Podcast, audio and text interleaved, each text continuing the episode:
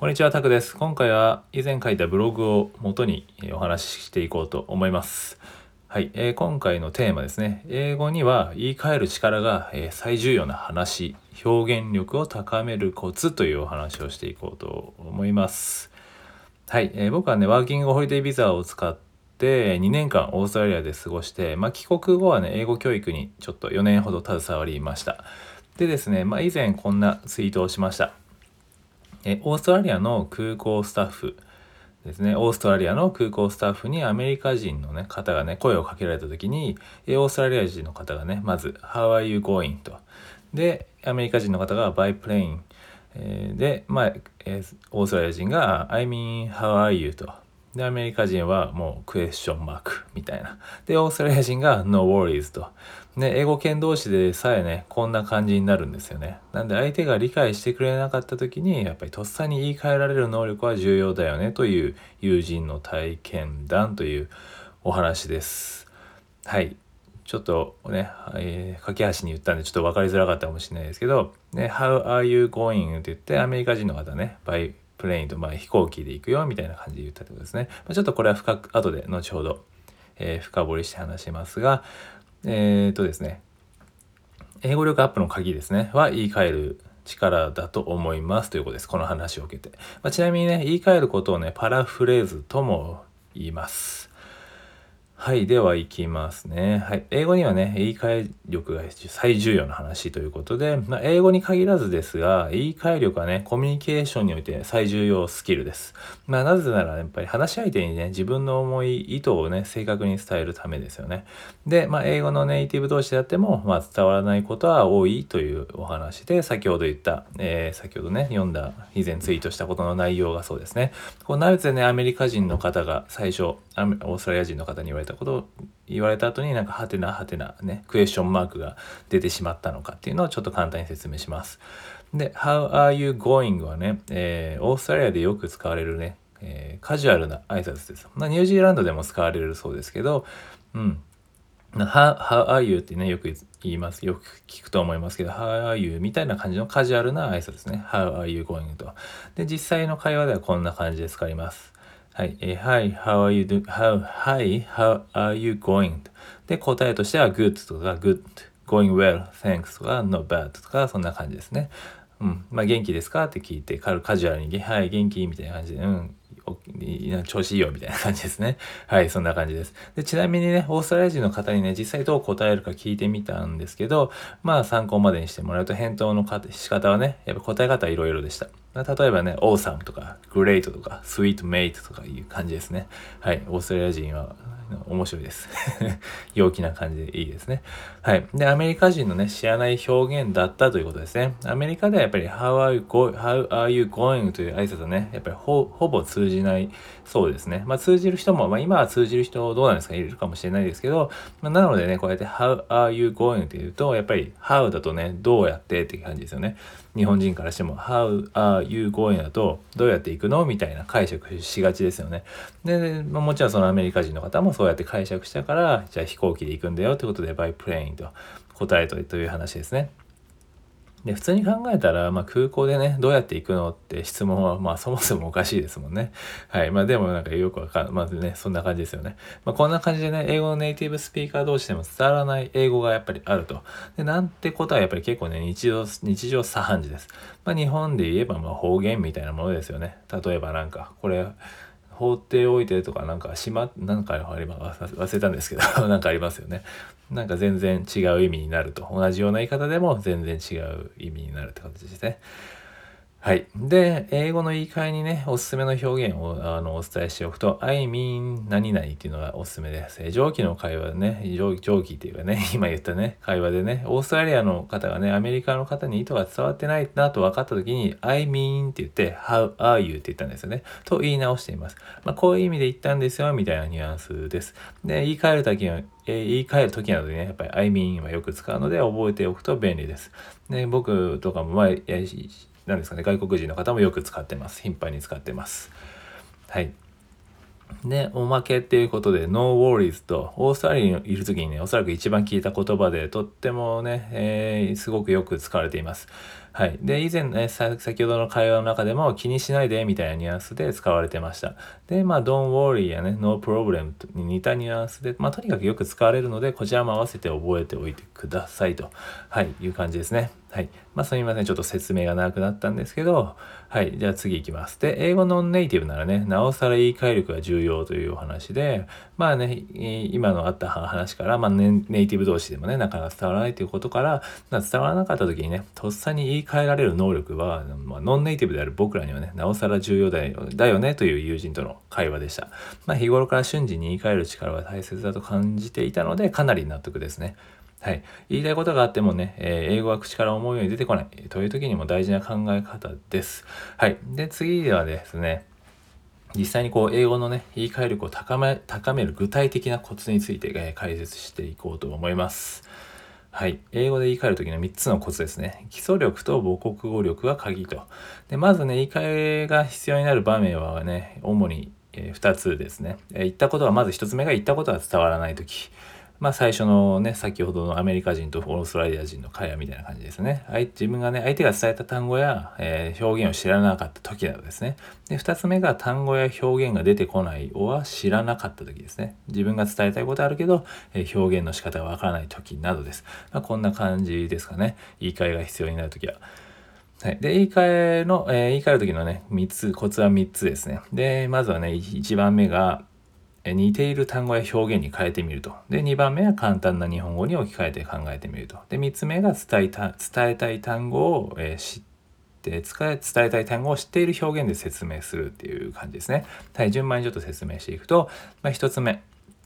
似ている単語や表現に変えてみるってことで、まあ、これはね、初めの項目のね、えー、例のように出てきた場面の時と同じような感じに必要ですね。特に必要ですね。初めの項目の例っていうか、まあ、あれですね、先ほどのツイートのオーストラリア人とアメリカ人の内容のところで、まあ、オーストラリア人の方はね、How are you going? が伝わらなかったら、まあ、相手もわかるであろう、じゃあ、I mean, how are you? と言い換えてましたよね。まあ、伝えたことに対して相手がわからなかった時、伝わらなかった時に似た単語や表現に言い換えるっていうことですね。はい。で、2つ目、コツの2つ目が、え簡単な日本語に置き換えて考えてみると。これは自分が何かを伝えた時に、伝えたい時に、え、単語やね、表現が出てこなかった時に有効な言い換えの方法です。まあ、例えばですね、えー、高所恐怖症。高所恐怖症ね、英語で何て言うのかって知ってる人は本当にすごく少ないと思います。実際ね、こうネイティブとかでも知らなかったりします。ではね、解決策としては簡単な日本語に置き換えようという話ですね。はい。で、例えばね、高所恐怖症って言ったら何、どういう意味ですかね。はい。高所恐怖症って言ったらやっぱり高いところが苦手とか怖いとか嫌いですよね。まあそうやって説明できますよね。まあそれを英語にするイメージです。別にその高所恐怖症っていうね、英語を知ってる必要はないですよね。ねネイティブですら知らないんですからね。で、はい、今回の場合なら、I'm afraid of heights とか、まあ、高いところが嫌いとか、苦手、怖いとか、I don't like high places でもいいんですよね。はい、とにかく、まあそんな感じでも伝わりますよね。自分は高いとこからなんか苦手なんだよなっていうニュアンスを出せれば全然何でも OK ですよね。はい、十分に伝わればね、伝わるので OK と。で、これならね、自分の知っている単語を使って表現できますよね。で、3つ目ですね。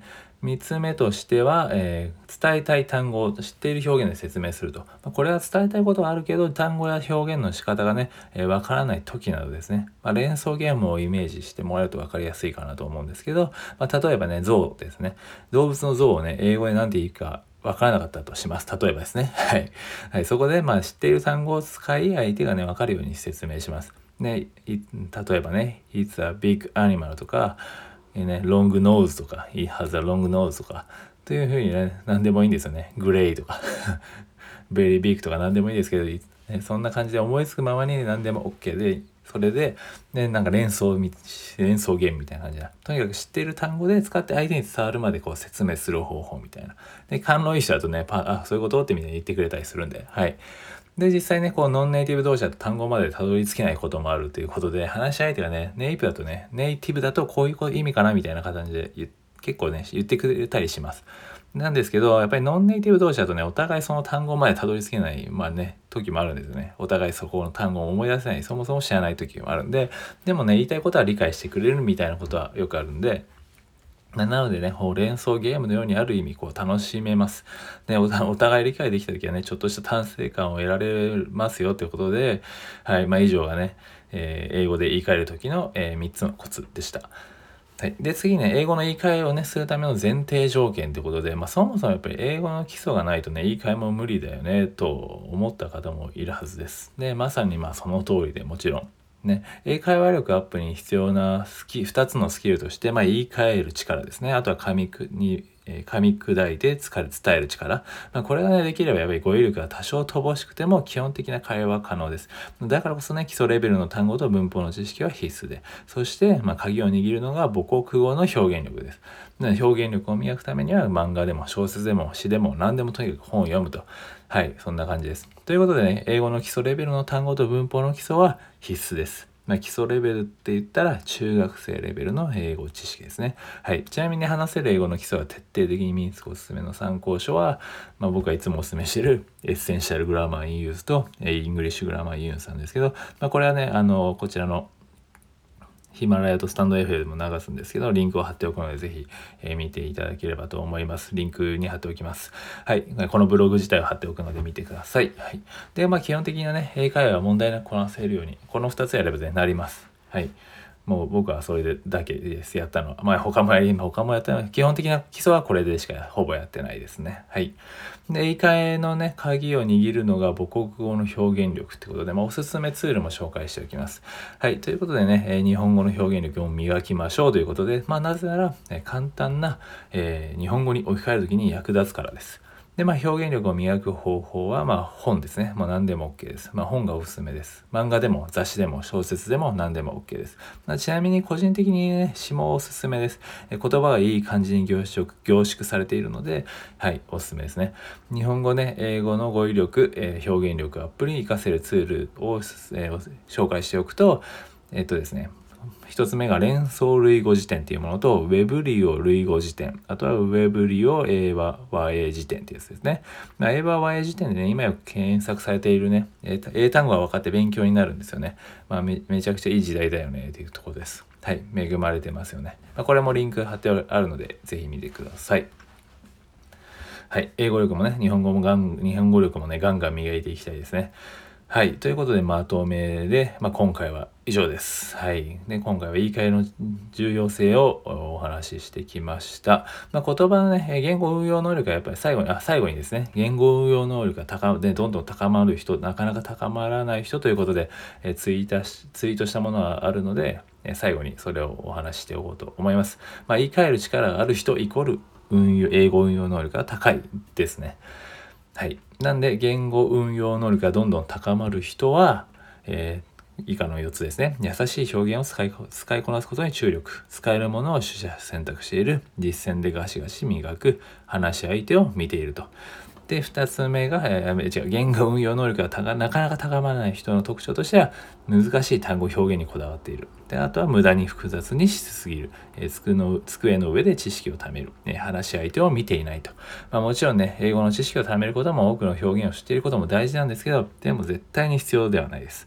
自分が目指すところをしっかり見据えて、英語学習に取り組んでいきましょうということですね。はい。変にね、言語学者みたいな、目指さないようにってことですね。で最後最後にね、参考になる情報もシェアしておくと、ね、さっきのこの運用能力が高まる人ってツイートをした時にリツイートしてもらったんですけど、まあ、それをお話しておくと、最後ね、えー、まさにね、こう、特にビギナーの人はやっぱり知ってるをね、使えるにやっぱり変えていくことが大事だと。で、おすすめはね、あえて知ってる単語、例えばアップルとかペンとか、そういうのを英英辞書で引いてトレーニングと。まあ、そのものをイメージしながら読むことで、やっぱり使えるベーシックな単語とね、その説明パターンを身につくからってことで、その方がおすすめしてたのは、コリンズ AA 辞書ですかね、っていうものをおすすめしてます。ぜひね、こちらも見てみてください。はい。ということで、今回は、えー、以上です。ぜひね、えー、言い換え力を磨くためにも日本語力も磨くとともに英語の基礎をね、中学レベルでもいいのでそこを高めながらそうすればね英語は絶対に話せるようになるのでそこはすごく大事なので是非覚えておいてください是非ねブログも読んでもらえると嬉しいですはい。で、いいねやね、もしよければフォローも、あとはまあコメントなどもいただけると、えー、幸いです。ということで今回は以上です。ありがとうございました。